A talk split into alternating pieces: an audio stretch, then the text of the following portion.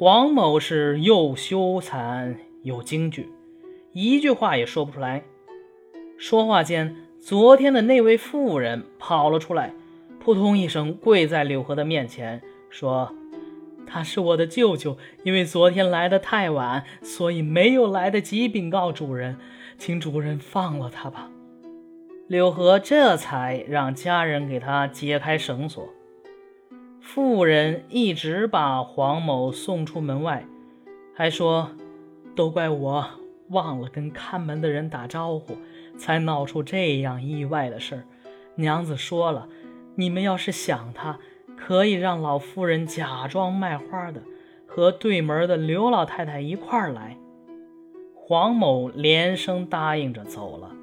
回到家里，他把经历的一切都告诉了妻子。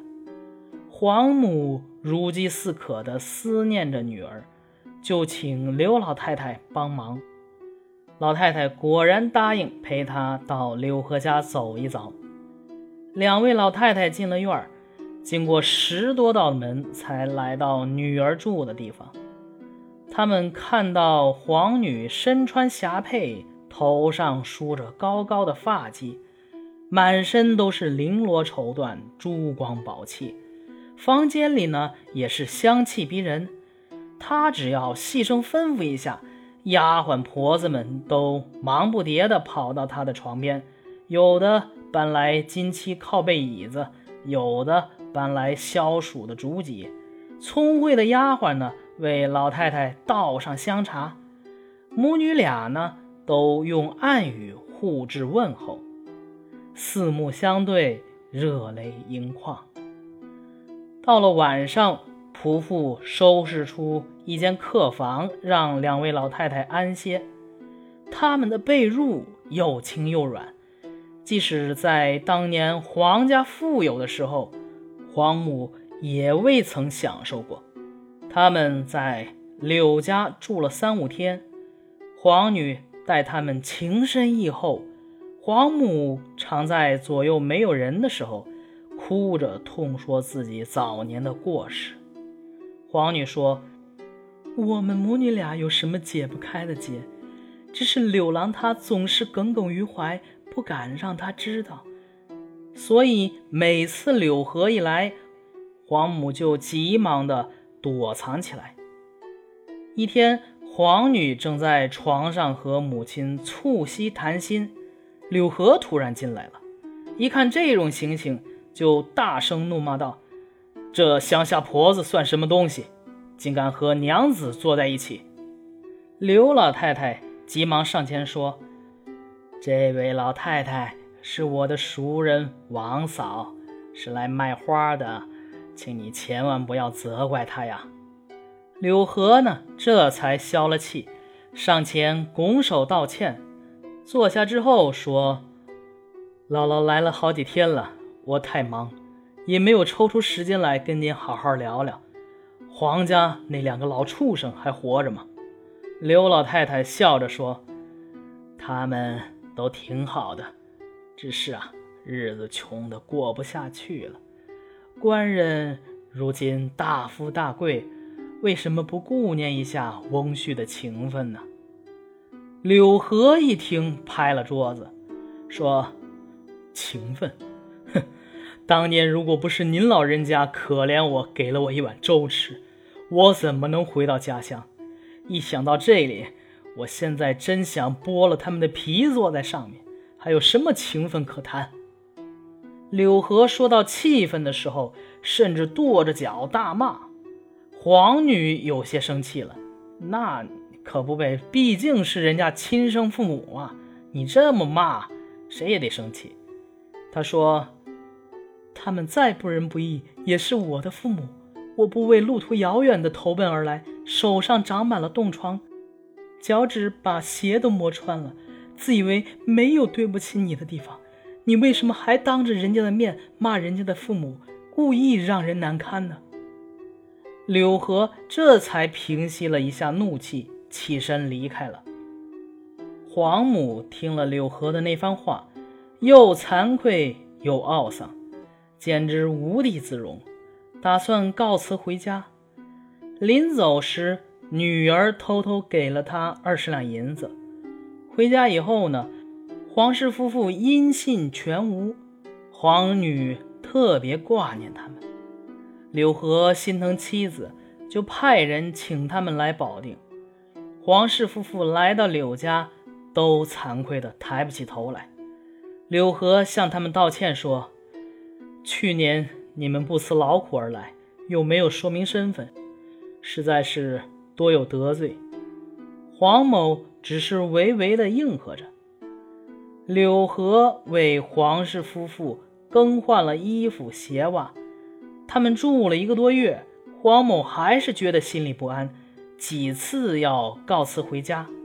临走时，柳河送给他们一百两银子，说：“当年西商出五十两，我今天加倍的给您。”这其实啊，心里还是没有过去那个坎儿，故意啊羞辱一下。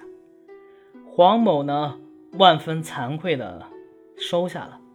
柳河用车马送他们回到家乡，他们晚年的生活呀，也可以称作小康了。易史是说，豪门衰败之后，昔日的门客都绝迹不来，实在是令人气愤。真想从此紧关大门，不打算再结交哪怕是一位客人。但是好友能够出钱安葬死者，又化石成金救助生者，这不可不说是对慷慨好客的人的报答。闺中女子坐享富贵荣华，俨然如皇宫里的嫔妃一样。如果不是像皇女一样坚贞不凡，谁能坐享这样的厚福而心中坦然不愧呢？造物主不会随意降下福泽，这件事也说明了这个道理。从前某乡有一位妇人，一丝一缕的囤积，一分一毫的搜刮，聚敛了很多钱财。他把数百两银子埋在地下，唯恐被人发觉。于是他平时总是故意穿着破衣败絮，吃着粗糠野菜，表示自己非常穷困。亲友们偶尔来访，从来不曾杀鸡做菜款待来客。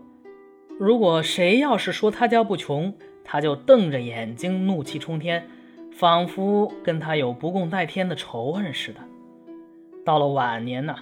这位妇人更是每天只吃一升榆树皮，瘦的呀，胳膊上的皮垂下有一寸多长，可也不肯拿出埋藏在地下的银子使用。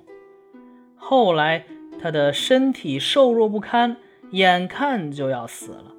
他的两个儿子围在他的身边，问银子藏在何处，他还是不想马上告诉他们。直到他自己发觉死期临近，才想要告诉儿子。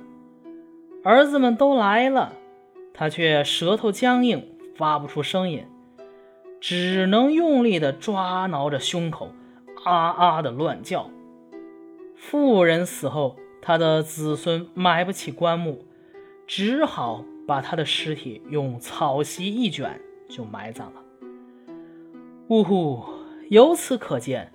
如果说家中埋有银子就算富，那么面对着藏有几千万金币的国库，为什么不能算作是自己的财富呢？真是太愚蠢了呀！好，这一篇就讲完了啊，有点长。呃，郭梦碧虽然是以郭梦碧这个作为名字，但写的是柳河一家由盛而衰，而又由衰。而盛的故事，从中写尽了人情冷暖、世态炎凉，抨击了嫌贫爱富的社会现象。这个宫梦碧啊，只在故事的开头出现了一下，虽然在柳家的复兴中起着关键的作用，却没有贯穿于故事的始终。呃，这在《聊斋志异》的片名命名风格中，嗯，比较罕见。当柳家贫穷之后，他教导柳河说：“男子患不自立，何患贫？这应该是这一篇的题眼。但是呢，读者期盼柳如呃如何通过自己的努力振兴家业，呃，小说里没写，他是怎么富起来的呢？呃，只写了柳和妻子发现了宫梦璧所窖藏的金银，柳家由此致富。这其中，嗯，柳河有什么自立的情节吗？呃，只有可能是多吃了一些苦，这倒是真的。呃，后来呀，呃，还算是有一点自立，说克制下为三年种香选。寥寥数语呢，又有显得就太过简单了。后来呀，故事的下半部分基本上就是写柳河如何嘲弄报复往日嫌贫爱富的岳父岳母。虽然解气吧，又有点过。这个呀，咱们得结合蒲松龄的生活经历来说。咱们要知道，你看《聊斋志异》写贫穷的生活非常真实生动，写富贵人家的生活呀，往往就显得局促、力不从心，说的都是一些大面儿。这应该是和蒲先生的那种生活阶层有关，他不是什么特别的大富之家。这你要换曹雪芹来写这些啊，富了以后怎么怎么样，那肯定头头是道的。所以啊，可以看出蒲先生他确实是有点儿，呃，不应该说有点儿，应该是特别看不过这种嫌贫爱富的，因为本身他就属于一个呃贫的这个阶层，可能也是受到过这些冷眼啊之类的东西，所以就在这个文章里边表现出来。报复一下自己过往贫寒的生活。